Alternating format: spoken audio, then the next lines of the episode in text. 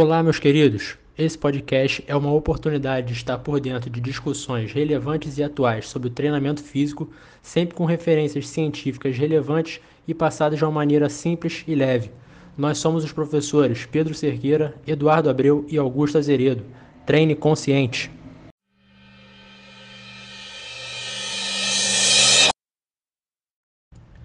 No episódio de hoje, vamos responder perguntas sobre dor lombar. Fala pessoal, tudo bem? Eu tô com uma dúvida aqui da Juliana Vicente e ela faz a seguinte pergunta: Qual é taruga? Então, a minha dúvida é a seguinte: eu quero saber se é verdade que uma postura incorreta é a principal causa da dor lombar. É isso. Beijo. Então, Ju, respondendo aqui sua pergunta, a gente viu em inúmeros artigos autores relatando que não há uma relação direta entre postura incorreta e dor. Por mais que o senso comum ele diz que uma postura incorreta vai te gerar dor, isso não é verdade quando a gente começa a estar tá embasado cientificamente. Então, o que, que os autores eles relatam? Primeiro que dor é um aspecto multifatorial. Isso a gente já citou em alguns episódios anteriores. E a outra, um fator importantíssimo e fundamental, é a falta de movimento. Então, dentro da sociedade atual, as pessoas estão cada vez se movimentando muito menos. E isso ainda é somado com o tempo de trabalho e o tempo de estudo. Por quê? Porque dentro desse tempo, as pessoas geralmente não fazem movimentos, ficam numa mesma posição estática, geralmente uma posição sentada, e essa posição ela acaba, acaba causando rigidez, hiperativação em algumas musculaturas muito importantes e inibição em outras. Ou seja, são musculaturas muito importantes para a nossa estabilização, para o nosso movimento, e elas estão sendo trabalhadas de maneira incorreta dentro dessas posturas estáticas, essas posturas é, que não geram movimento. Isso é agravante porque isso ocorre por, por muito tempo, por mais de por horas e horas nessa mesma posição, entende? Então o movimento ele é importante, ele é fundamental, por quê? Porque quando a gente começa a gerar movimentos, Dentro do, dentro do nosso trabalho, dentro do nosso tempo de estudo, vai ocorrer o quê? Vai ocorrer uma estimulação global. A gente estimula o nosso sistema nervoso central, a gente estimula todo o nosso sistema miofacial, esse sistema engloba o nosso corpo todo. Então o movimento ele é muito importante por isso, porque esse, esse, esse tipo de estímulo ele reprograma, ele reorganiza todos esses fatores que está tá sendo desequilibrado quando a gente fica muito tempo numa postura estática. Então, o, o, a grande chave dessa questão é a gente começar a gerar movimentos dentro dos nossos padrões adotados, dentro das nossas tarefas diárias. Então, se a gente sabe que a gente fica numa posição por muito tempo, a gente começa a quebrar esse ciclo. Então, a cada dois, a duas horas, por exemplo, a gente faz uns cinco minutinhos de movimento, depois a gente volta a realizar a tarefa. Então, isso tem, tem sido tem mostrado um resultado bastante positivo. Então é muito importante a gente incluir os nossos movimentos, não somente no nosso horário de treino, porque o nosso horário de treino é muito curto. Então é importantíssimo a gente incluir os movimentos dentro dos nossos padrões adotados diariamente. Então é, é muito importante a gente ter uma avaliação, a gente ter um educador físico para nos orientar. E aqui dentro desse podcast tem três professores que estão totalmente embasados e totalmente capacitados para orientar e responder qualquer tipo de dúvida. Então, Ju, espero que você tenha, que eu tenha conseguido responder a sua pergunta. É, e agora você vai entender ainda mais a importância do movimento dentro do seu dia a dia. Então, então isso é um fator essencial.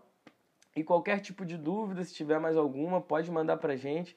A gente vai estar totalmente aberto pra, e flexível para responder qualquer tipo de dúvida, tá bom? Então, galera, obrigado, Ju, pela, pela sua pergunta, tá? Foi essencial para a gente quebrar alguns mitos, tá? E falar um pouquinho da importância do movimento, né? Porque movimento, ele é... Movimento é vida. Continuando nesse debate que é muito legal sobre postura, dor, é... e a gente viu que as dores ela está relacionada a fatores muito maiores. Questão multifatorial. O que é a palavra multifatorial? Multi, quantidade, fatorial, fatores. Não podemos esquecer que também, apesar dos estudos né, que mostram que existem outros fatores também que a postura entra. Eu quero deixar um pensamento para vocês aqui, tá? Se o seu carro tiver o eixo, o, o eixo do seu carro tiver com desajustes, vamos pensar assim, a sua roda ela vai estar tá linear ou ela vai estar tá tripidando? Pensem nisso, ok? Só pensem nisso. Ah, Eduardo, mas meu carro consegue andar. Beleza. Nosso corpo também consegue se mover. Não estou dizendo que a postura é determinada para dor. Não estou dizendo isso. Mas eu estou dizendo que um alinhamento de articulações com as musculaturas e tecidos faciais, miofaciais, ela te dá maior capacidade de transmissão de força. Ah, mas eu tenho má postura e eu consigo andar. Com certeza. Nosso corpo é totalmente adaptável. Ele consegue executar qualquer movimento de qualquer maneira. Se vai ser melhor ou pior, isso é outro caso. É outra questão. Então, vamos deixar também uma coisa a se pensar. Será que um realinhamento do tendão ali de, Aquiles com gastrocnêmico, que é alinhado com o isquiotibiais, que é alinhado com o glúteo, não teria melhor realinhamento desses eretores espinhais? Pensem comigo. Será que ativação neural, a transmissão de força não estaria melhor? Quantas vezes vocês já não viram aí, Pedro e Augusto, nas nossas avaliações, um pé pronado e o tendão de Aquiles caindo para o lado e o gastrocnêmico para o outro lado? Um desalinhamento. É causa da dor? Não. É um fator? Sim, pode ser um fator. A gente vai ter que fazer avaliação e identificar melhor isso. Ok, Ju? Fala, Edu, tudo bom? É, eu tenho uma dúvida, cara, que queria saber por que, que eu sinto uma queimação na lombar na hora de realizar o agachamento, né? Eu sinto a posterior, o glúteo, mas eu gostaria também de saber o porquê da queimação na lombar. Fala galera, aqui é o Eduardo. Estou aqui para responder a pergunta do Felipe. Felipe, é... pode ser dois fatores aí, tá? Primeiro fator, um, que quando você estiver fazendo um movimento e você está fazendo execução, muitas das vezes nós prendemos o ar. E quando a gente prende o ar e contrai esse reto abdominal, como a gente já viu, a gente vai ver, mas a gente nem conversou ainda sobre os castes de diafragma, a gente vai ver que quando a gente respira e contrai o abdômen, existe uma pressão que força nossa lombar. Isso pode ser um fator, tá? É preciso avaliar e verificar. O outro fator, o Felipe, como você está iniciando os movimentos de agachamento, um pouco que eu conversei com você, e é, você está tentando utilizar mais os iscos, mais o glúteo, o seu peso corporal deve estar tá mais atrás, e para não cair, você está usando a força do mais dos eretores espinhais do que do glúteo máximo e da posterior. Então, são duas coisas que eu deixo para você pensar e tentar reavaliar durante seu agachamento. Uma, se você está fazendo a respiração sem contrair o abdômen. Duas, se a sua distribuição de peso está excessiva para trás para tentar chamar esses isquios e glúteo. E, consequentemente, para você não cair para trás, você tem que chamar os eretores para estabilizar o seu corpo. Então, é muito importante você fazer um autoconhecimento também durante o seu movimento. É importante você estar tá sempre dando esses relatos, aqueles feedbacks para o seu personal, para ele saber como auxiliar a você durante a fase do, de cada movimento. Ok, Felipe? E ó, treino consciente é aqui, hein? Fala pessoal, aqui é o Pedro Cerqueira e eu vou só completar um pouco o que o Eduardo falou sobre a respiração. Uma forma que você tem de perceber se está respirando corretamente durante o exercício é através do tato. Se tiver alguém junto com você, você pode pedir para essa pessoa colocar as mãos sobre as suas últimas costelas e perceber se elas estão se movimentando bem. A gente sabe que durante a respiração o diafragma tem que se expandir em todas as direções, para frente, para os lados e para trás. Então, se você perceber que essa expansão não está ocorrendo bem em todos os sentidos, você pode focar nesse trabalho respiratório específico para melhorar a estabilidade central. Às vezes, pode não ter uma expansão boa só para trás ou às vezes só para um lado, e isso vai comprometer a estabilidade e o equilíbrio de todo o sistema, porque alguém vai ter que compensar essa falta de estabilidade que começou lá no diafragma. E aí, no caso, essa queimação dos eletores pode ser um indício de uma compensação dessa falta de estabilidade. Agora eu vou responder uma pergunta da Emily Figueiredo. Eu queria saber se o encurtamento na posterior da coxa tem como afetar a coluna e se é um motivo para lombalgia também. Essa pergunta é muito relevante porque hoje muita gente tem a posterior encurtada. As pessoas ficam o dia inteiro sentadas ou seja, com o joelho em flexão. E isso mantém a posterior numa posição de encurtamento. E com o passar do tempo, sem estímulo de movimento, começa a ocorrer diminuição de espaço nesses sarcômeros dessas fibras musculares. Ou seja, o músculo vai encurtando, vai perdendo flexibilidade, elasticidade. E o que, que acontece se esse músculo está encurtado? Ele se prende na tuberosidade esquiática, então, quando ele tensiona, ele puxa a pelve no sentido de uma retroversão. A pelve é a base da coluna. Se ela entra em retroversão, a gente vai estar tá afetando a coluna diretamente. No mínimo, vamos ter uma retificação da lombar. E quando a lombar está retificada, ela sofre muito mais com os impactos, porque a força que seria dissipada pelas curvas da coluna passa a incidir diretamente. Isso vai comprimir mais os discos intervertebrais, aumentar a tensão em algumas estruturas, podendo levar a alguns problemas com o passar do tempo, inclusive dor também. Muito legal você falar sobre isso, Pedro, que mais uma vez a gente entra na complexidade do nosso corpo, né? Que como que uma musculatura interfere na outra complexo da articulação. Uma lógica que eu tenho visto muito na minha prática, eu utilizo muito estudos anatômicos para auxiliar no meu, meu caminho de escolhas é, para meus alunos, é que de vez eu ficar atacando essa posterior, eu ataco mais a cadeia anterior. Mas como você mesmo disse, por a gente estar muito tempo sentado, a nossa cadeia anterior ela fica muito fletida ainda sofremos aquelas ações de estímulos de estresse durante o trabalho, que faz que essas musculaturas ainda criem-se mais tensões por meios externos. Olha que complexo, né? Então, eu, é uma boa dica aí para a galera, tente parar de, de, atacar a cadeia posterior e pense em atacar na cadeia anterior de um trabalho de complexo de mobilidade tecidual. Eu quero que vocês, agora que estejam escutando, peguem uma camisa de vocês, tá?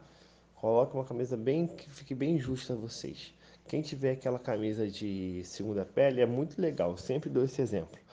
Vocês vão pegar com a mão e amassar ali na barriga, puxando para baixo.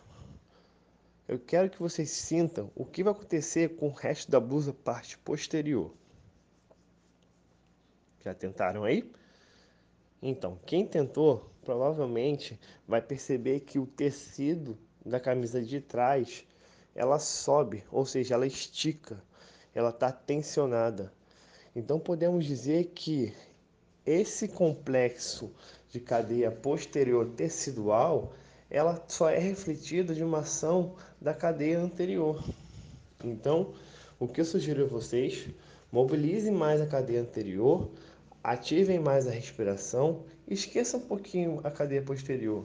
Faça exercícios que vocês vão sentir que a mobilidade tecidual vai melhorar com constância. E um outro adendo que eu quero deixar para vocês pensarem, se vocês perceberem, os métodos de treinamentos hoje são sempre mais voltados para a cadeia anterior.